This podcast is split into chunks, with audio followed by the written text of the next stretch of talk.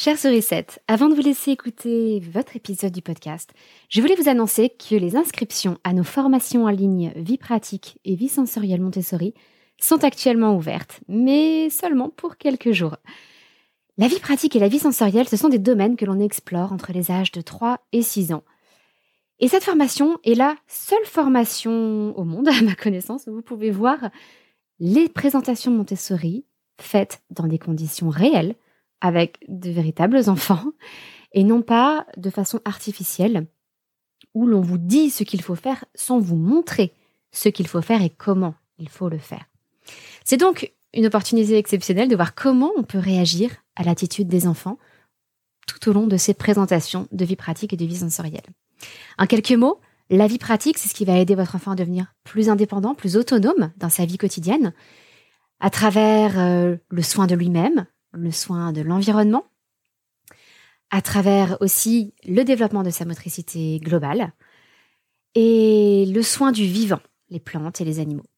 La vie sensorielle concerne le raffinement des sens, tout le travail sur les formes et les couleurs, par exemple, mais aussi les sons, les poids, les goûts, les odeurs. Bref, tout ce que les sens ont à offrir à nos enfants pour découvrir le monde. La pédagogie Montessori n'a plus à faire ses preuves. Je pense que si vous écoutez ce podcast, c'est que vous êtes convaincu de ses vertus. Euh, ces vertus ont été prouvées par des enquêtes, des études au niveau des neurosciences.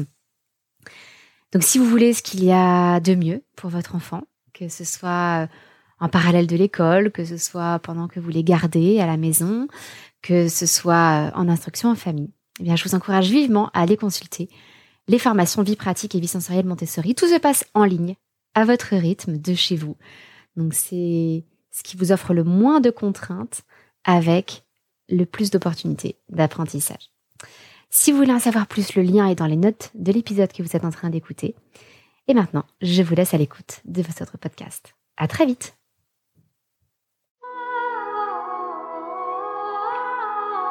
Bienvenue sur le podcast des Montessori 7, Montessori à la maison. Je suis Anne-Laure Schneider, formatrice Montessori et maman de cinq enfants instruits en famille. Ma mission, c'est d'aider les parents, les assistantes maternelles, bref, tous ceux que dans notre communauté nous appelons des sourissettes, à mettre en pratique la philosophie Montessori chez eux, avec leurs enfants ou les enfants qu'ils gardent. Dans ce podcast, nous parlerons donc de pédagogie Montessori, mais aussi de discipline positive, d'instruction en famille, ce que l'on appelle aussi l'école à la maison, de co-schooling et de bien d'autres choses encore. Ceci est le 200e épisode du podcast. Eh oui, 200 épisodes déjà. Ça me paraît absolument fou. Et en même temps, lorsque je me prépare à, chercher de nouveaux thèmes, eh c'est vrai que je ne suis jamais totalement sûre de ce que j'ai déjà enregistré ou pas. Il faut que vrai que je recherche dans ma base de données pour savoir ce dont je vous ai déjà parlé. Donc effectivement, 200 épisodes, c'est plausible. Moi-même, je ne sais plus du tout ce dont je vous ai parlé. Euh, j'espère que ce podcast vous plaît. Et si c'est le cas, pour fêter ces 200 épisodes, et si vous ne l'avez pas déjà fait, je vous invite, je vous encourage vraiment à aller lui mettre une note et un petit commentaire sur iTunes. Parce que ça permet de faire connaître ce podcast à plein d'autres gens. Et si jamais votre application de podcast vous permet aussi, qui n'est pas iTunes, de mettre une note et un commentaire, allez-y. Vous n'imaginez pas la différence que ça fait à la fois parce que ça envoie le signal aux applications de podcast que ce podcast plaît, et aussi parce que les gens qui hésitent à se lancer dans un nouveau podcast peuvent regarder vos commentaires et se dire ah oui ça c'est pour moi ou alors ça ça n'est pas du tout pour moi. Donc n'hésitez pas à dire ce que vous aimez dans ce podcast et peut-être ce que vous aimez moins aussi.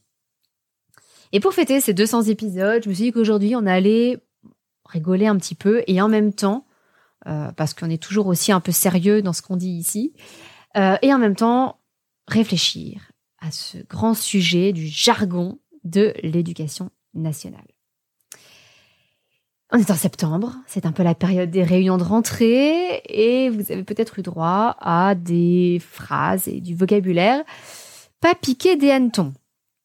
Euh, pour vous donner un exemple, euh, lorsque j'assistais à ce que nos enfants ont été scolarisés pendant une année, j'ai eu droit à des réunions de rentrée dans tous les cycles euh, que ce soit en maternelle, euh, en primaire, avec deux enseignants différents, et en collège.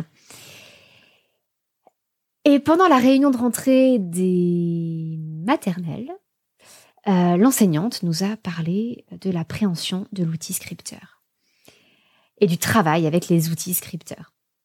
Et je peux vous dire que dans le groupe des parents qui étaient là, il y avait entre autres un professeur de physique-chimie en prépa à Louis le Grand. Donc quelqu'un qui a quand même un sacré bagage. Et évidemment, comme l'éducation n'est pas son domaine, il n'avait aucune idée de ce qu'était un outil scripteur. Donc, vous imaginez la scène dans une salle de maternelle, on était tous assis, vous savez, sur les toutes petites chaises des élèves de maternelle. Et ce monsieur, assis sur cette toute petite chaise, dont je savais qu'il était prof de prépa à Louis le Grand, excusez du peu, qui doit lever la main et dire Excusez-moi, mais ça veut dire quoi, outil scripteur? Bon, vous imaginez la scène. Et ça, je l'ai vécu en fait dans quasiment chacune des réunions parents-prof. Alors j'ai quand même remarqué qu'il y avait trois catégories de professeurs. Un, ceux qui n'employaient pas de jargon.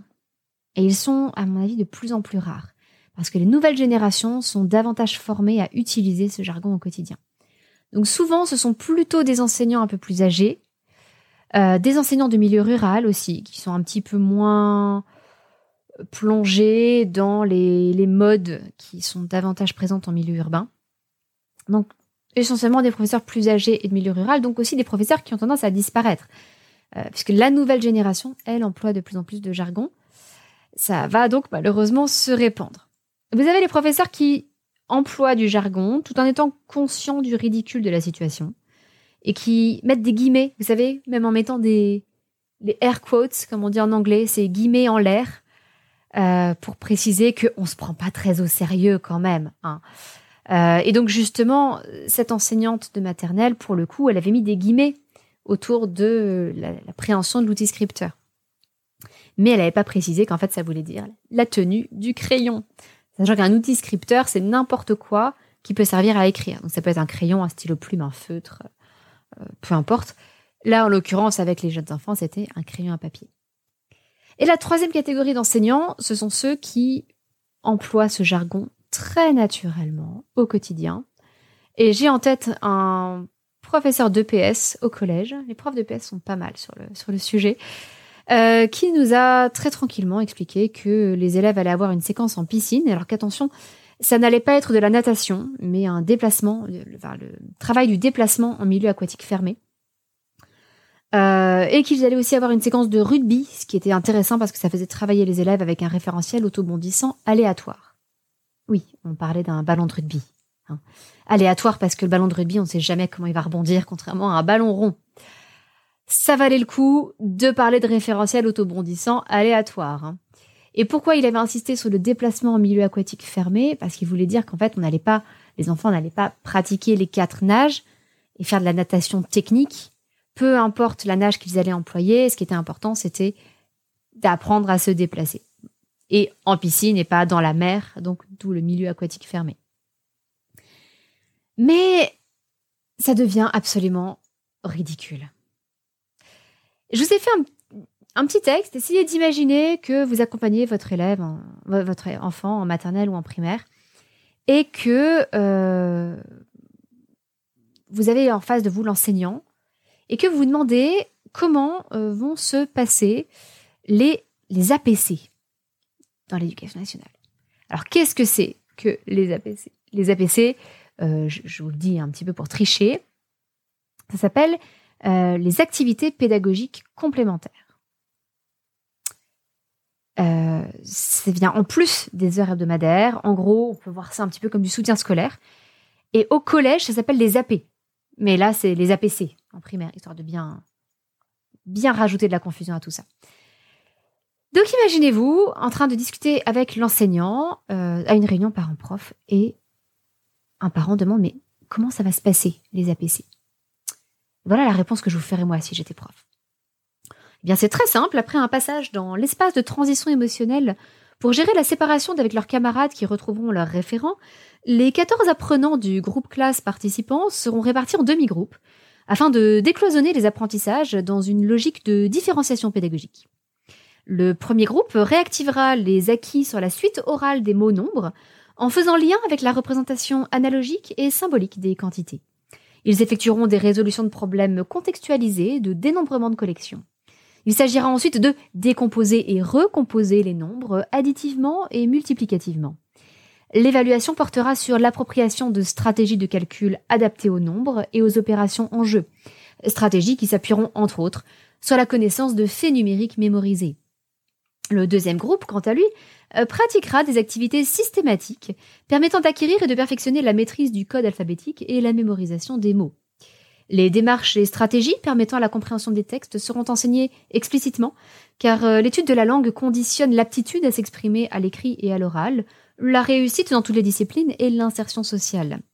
Une approche progressive fondée sur l'observation et la manipulation des énoncés et des formes, leur classement et leur transformation, conduira à une première structuration des connaissances qui seront consolidées durant les APC suivants. C'est beaucoup plus clair maintenant, non? Qu'est-ce que vous en dites? Eh bien, vous vous dites peut-être que j'exagère complètement et que ça n'a absolument aucun sens, mais en fait, tout ce que je viens de vous dire figure au programme de vos enfants. Tout ça, ça figure dans les programmes des cycles 1 et cycle 2. C'est comme ça que sont exprimées les attentes en termes de compétences pour vos enfants. Donc, ça n'est pas triste, comme je vous le disais. Hein. Euh, il, y a, des jolis sketchs qui existent. Euh, il y a aussi là, parce qu'il y a aussi les joies des abréviations et des acronymes. Et là, je permettre d'emprunter euh, son travail, puisque je lui fais référence, euh, je vais vous passer un petit reel qu'a enregistré Soline sur euh, Instagram, qui s'appelle Soline Bourdevert-Vessière, qui est auteur, professeur, et qui a fondé le site internet S'éveiller et s'épanouir de manière raisonnée. Vous la retrouverez sur Instagram, at Soline S'éveiller. je trouve son sketch absolument génial. Je vous laisse écouter. J'ai un apprenant qui ne maîtrise ni le geste graphomoteur, ni l'automatisation progressive du tracé normé des lettres. Écrire, quoi? Pour lui apprendre à manier l'outil scripteur, le continuum éducatif pense à de l'AP organisé par un PPRE ou alors un GVASCO pour une AESH après validation euh, MDPH. Didactiser mes séances par différenciation pédagogique ne suffit plus. Mon approche spiralaire et ma logique curriculaire non plus. Que penses-tu d'un bilan avec euh, le psy-EN Peut-être que nous serons dirigés vers l'Ulysse. Je me noie un peu là. Comme si je ne savais pas me déplacer dans un milieu aquatique standardisé. Hashtag pas de vague. Eh bien, tout ce jargon dont je vous ai parlé, dont Soline vous a parlé, on le trouve absolument partout dans l'éducation nationale. Je vous ai parlé des programmes que vous pouvez trouver sur Eduscol si vous voulez vous amuser. Et puis aussi dans, euh, dans les, les écoles en fait du professorat. Donc là, par exemple, je vais vous lire simplement un, résumé de mémoire qui a été réalisé à l'ESP de Grenoble en 2018. Développer une vigilance orthographique chez les élèves à l'aide d'un dispositif didactique innovant tel que celui de la phrase dictée du jour. Afin d'accompagner les élèves dans le développement d'une vigilance orthographique et leur permettre de réviser correctement leurs écrits, il paraît nécessaire de mettre en place dans les classes des activités qui les invitent à réfléchir sur la langue. En effet, ce n'est qu'en rendant l'élève acteur de son apprentissage qu'il sera en mesure de s'approprier le système orthographique et de faire évoluer ses conceptions sur la langue. Un dispositif tel que celui de la phrase dictée du jour, qui prend en compte les représentations des élèves en orthographe et mise sur les interactions entre pairs, semble pouvoir aider les élèves à mettre en place des procédures efficaces qu'ils pourront réutiliser lors de situations d'écriture afin de produire des textes orthographiquement normés. Orthographiquement normés, en fait, ça veut dire des textes sans faute. Hein, parce qu'évidemment, c'est plus chic, dit comme ça. Euh, sachant que cette phrase dictée du jour, c'est donc d'après eux un dispositif innovant inspiré d'une démarche socio-constructiviste. Voilà, j'avoue, je trouve ça absolument passionnant. Euh, ça me fait énormément rire, en fait, de voir tout ce jargon. Malheureusement, c'est contagieux. Euh, le nombre de fois où, dans les inspects, on entend euh, les formateurs parler de déconstruire. Il faut tout déconstruire. C'est la déconstruction du langage, de la pensée, de, du genre, la déconstruction de tout.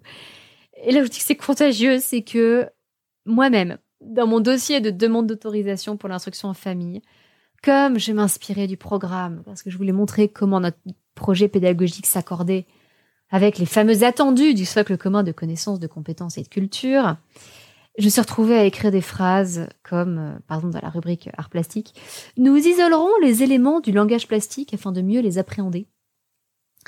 Et quand je me suis retrouvée à écrire cette phrase, j'ai posé mon clavier, j'ai éloigné mon clavier, je me suis mis la tête dans les mains et je me suis dit, mais ma pauvre, comment est-ce que tu peux écrire de tels...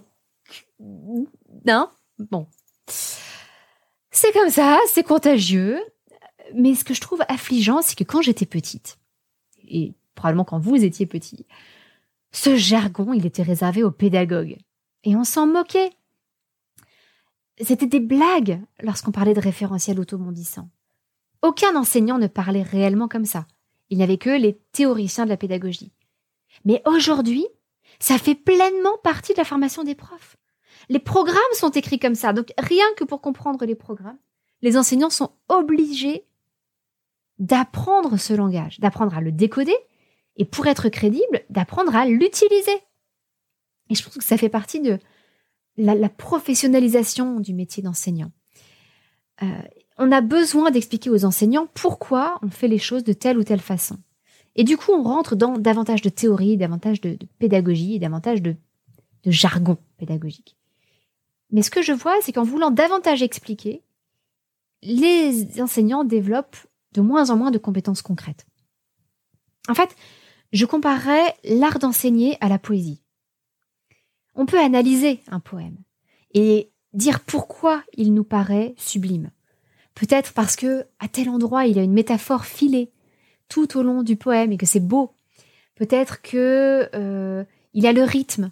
Peut-être que euh, le poème est écrit en alexandrin et que les alexandrins sont à chaque fois découpé en deux, donc on dit avec une césure à l'hémistiche, c'est le terme technique, pour dire que chaque alexandrin est coupé en six pieds, puis six pieds, et qu'il y a un effet euh, de balancier, qu'il y a un certain équilibre comme ça. Peut-être qu'on peut détailler toutes les figures de style qui figurent dans le poème. Donc on peut analyser et comprendre pourquoi ce poème est si bien écrit. Qu'est-ce qui dans ce poème nous touche? Mais être poète, ça n'est pas se dire alors voyons, j'ai un poème à écrire. Je vais commencer par une petite métaphore. Euh, dans la première strophe, je vais utiliser des rimes embrassées pour symboliser l'emboîtement des concepts. Et puis là, euh, bah là, je vais, euh, je vais couper après trois pieds et puis laisser neuf pieds après. Ça créera un déséquilibre dans le vers qui donnera une certaine instabilité à mon poème. Non, ça n'est pas comme ça qu'un poète écrit. Un poète écrit, avec son art, qui est le fruit de son expérience, d'un travail mille fois remis à remis sur le métier. Et l'intuition va jouer un rôle important, fondamental. C'est là que le génie intervient aussi. Et les poètes qui cherchent à, à travailler d'une façon extrêmement technique ne sont pas de vrais poètes. En général, leurs poèmes semblent laborieux, pesants, lourds, et, on n'y trouve pas le souffle euh, qu'on retrouve chez les plus grands poètes de la langue française. Eh bien, c'est pareil pour l'éducation. On ne peut pas fonctionner uniquement à coup de séquences didactiques. À un moment donné, il faut observer les enfants, les élèves, comprendre comment ils fonctionnent, avoir, oui, des connaissances sur leur développement, mais tout va passer d'abord par l'observation concrète de l'élève que j'ai en face de moi. Et ensuite, faire preuve d'imagination, faire preuve de créativité et faire preuve d'une certaine rigueur aussi, de persévérance dans le temps. Maria Montessori disait que le premier travail de l'éducateur, c'était sa préparation intérieure. La préparation intérieure de l'adulte, c'est fondamental. C'est le premier travail que doit faire tout éducateur. Alors ce langage, ce jargon, Bien sûr qu'il a une utilité. Il est utile pour parler de techniques entre théoriciens, pour échanger sur des pratiques précises lorsqu'on a besoin vraiment d'un grand degré de précision. C'est pour ça qu'on peut parler de préhension de l'outil scripteur, qu'on peut parler de, euh, je sais pas moi, euh, de comptines numériques pour dire des choses vraiment spécifiques.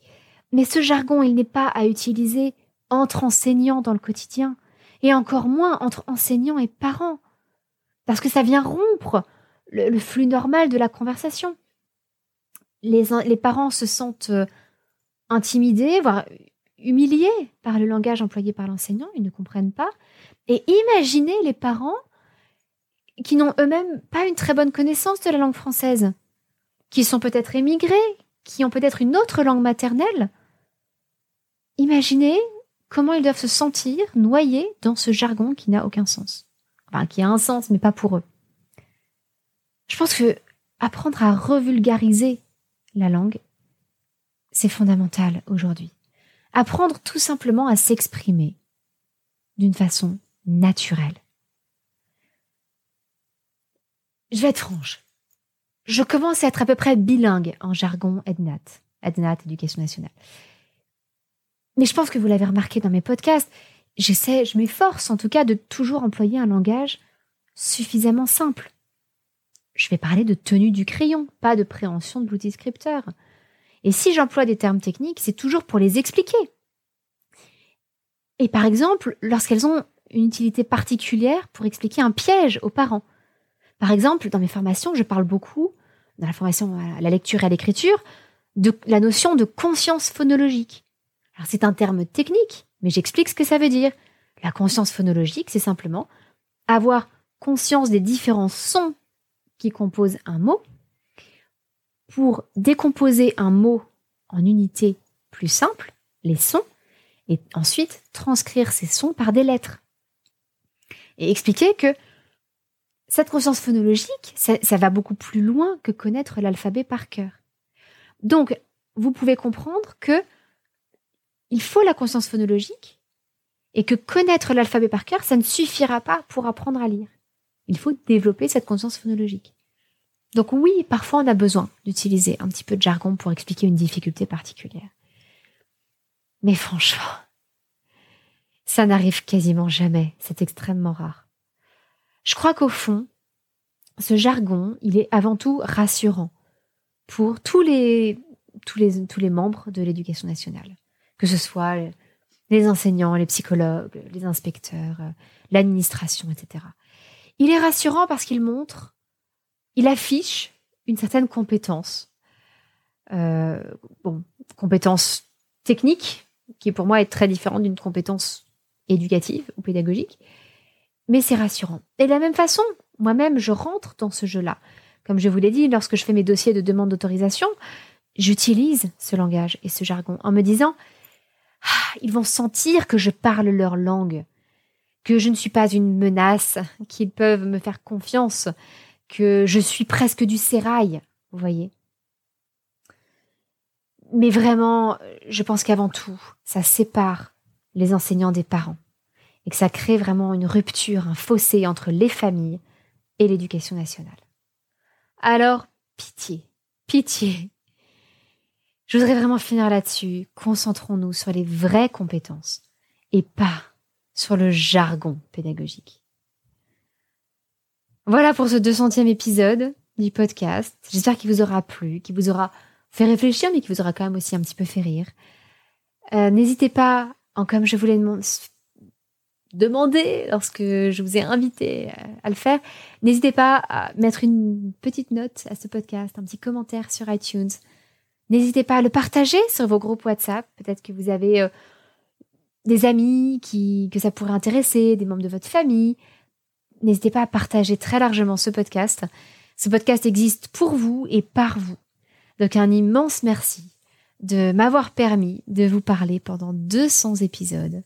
Et j'espère pouvoir le faire encore très, très, très longtemps. Et ce, sans jargon. Je vous dis à très bientôt. C'était votre petite sourisette. Anne-Laure.